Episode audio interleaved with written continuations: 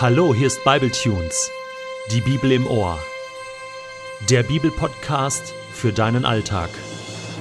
Worte von Gott, die dein Leben verändern. Der heutige Bibletune steht in Josua 4, die Verse 1 bis 11 und wird gelesen aus der Hoffnung für alle.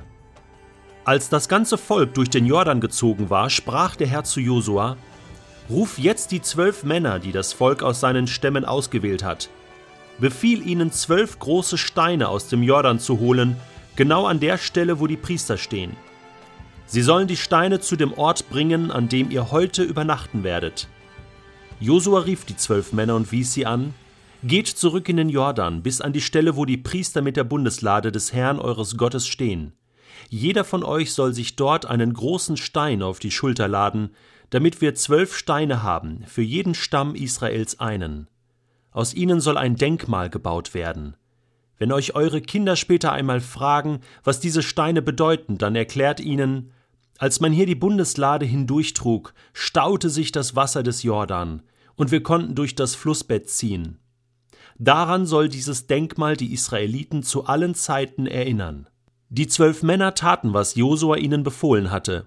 Sie hoben zwölf Steine aus dem Flussbett für jeden Stamm Israels einen und trugen sie bis an den Ort, wo sie übernachten sollten. Josua nahm weitere zwölf Steine und richtete mitten im Jordan ein Denkmal auf, genau dort, wo die Priester mit der Bundeslade standen. Diese Steine sind noch heute dort. Die Priester mit der Bundeslade standen noch immer in der Mitte des Flussbetts. Sie blieben dort, bis Josua und das Volk alle Weisungen des Herrn ausgeführt hatten, so wie es dem Willen Moses entsprach. Die Israeliten hatten den Fluss so schnell wie möglich durchquert. Erst als alle auf der anderen Seite waren, brachen auch die Priester mit der Bundeslade auf und nahmen ihren Platz an der Spitze des Zuges wieder ein. Hast du schon einmal deinen eigenen Geburtstag vergessen? Kommt vielleicht mal vor. Bei Hochzeitstagen soll das ja ab und zu mal vorkommen, dass meistens der Mann den Hochzeitstag mal vergisst. Gott versucht alles im Alten Testament, dass Menschen das, was er für sie getan hat, nicht vergessen.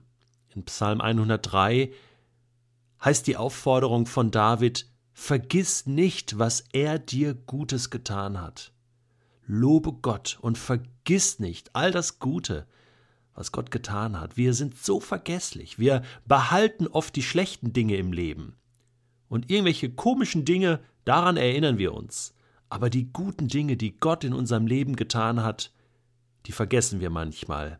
Und Gott selbst will dafür sorgen, dass wir das nicht tun, sondern dass wir es behalten. Dass wenn unsere Kinder und Kindeskinder, unsere Enkel mal fragen, du, was war denn an diesem Tag? Oder wo hast du Gott erlebt? Dass uns diese Tage und diese Dinge wieder einfallen und wir es ihnen erzählen können, was Gott in unserem Leben Gutes getan hat. Warum? Weil es ihnen dann zeigt, Gott ist da, Gott war früher schon da und er ist auch heute noch da.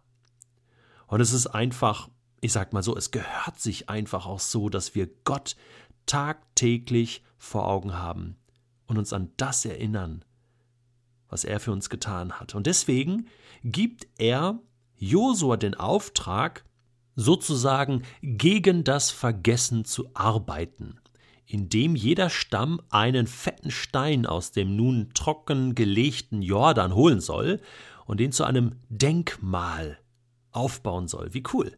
Ich meine, die wären ja sonst nie an diese Steine drangekommen.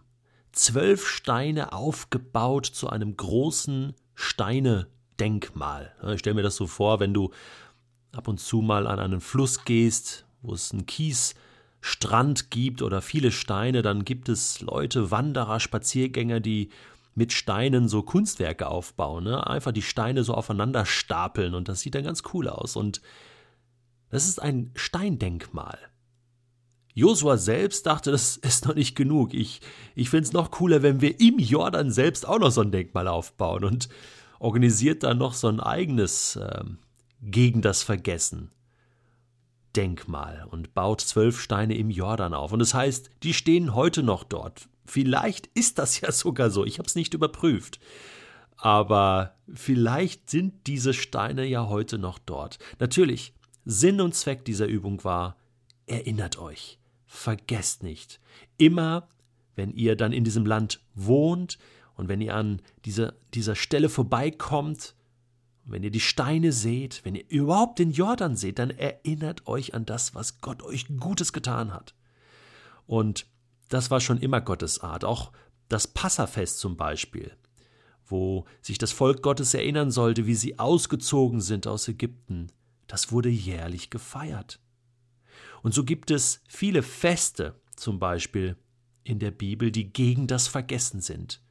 Auch im Neuen Testament, das Abendmahl zum Beispiel, gegen das Vergessen, was Jesus für uns getan hat. Deswegen feiern wir das. Jetzt gibt es aber vielleicht Dinge in deinem Leben, wo du sagst, oh Mann, da hat Gott mir so dermaßen geholfen, das will ich nie vergessen. Aber was tust du dafür, dass du es nicht vergisst? Schreibst du dir das auf? Führst du Tagebuch? Ich meine, das wäre doch mal eine Idee. Eine Idee gegen das Vergessen. Du legst dir ein Tagebuch gegen das Vergessen an und schreibst dir mit Datum die Dinge konkret auf, die Gott getan hat. Machst noch ein Foto und, und klebst das Foto ein. Druckst es aus und hängst es dir an die Wand. Und wenn deine Freunde oder später deine Kinder dich fragen, du, was ist das genau? Dann kannst du das erzählen. Dann hast du es nicht vergessen. Dann kannst du von den großen Taten Gottes in deinem Leben erzählen. Und groß hm, ist immer relativ. Da, wo du Gott erlebt hast, das ist groß. Vielleicht fallen dir ja noch andere Dinge gegen das Vergessen ein. So wie du einmal im Jahr deinen Geburtstag feierst, solltest du vielleicht auch etwas anderes feiern. Dass du dir den Tag merkst, an dem Gott dich gerettet hat, an dem Gott dir etwas Unglaubliches geschenkt hat oder ermöglicht hat, ein Wunder getan hat, dass du dir diesen Tag merkst und ihn feierst wie dein Geburtstag, einmal im Jahr, gegen das Vergessen, damit Gott präsent bleibt. Warum?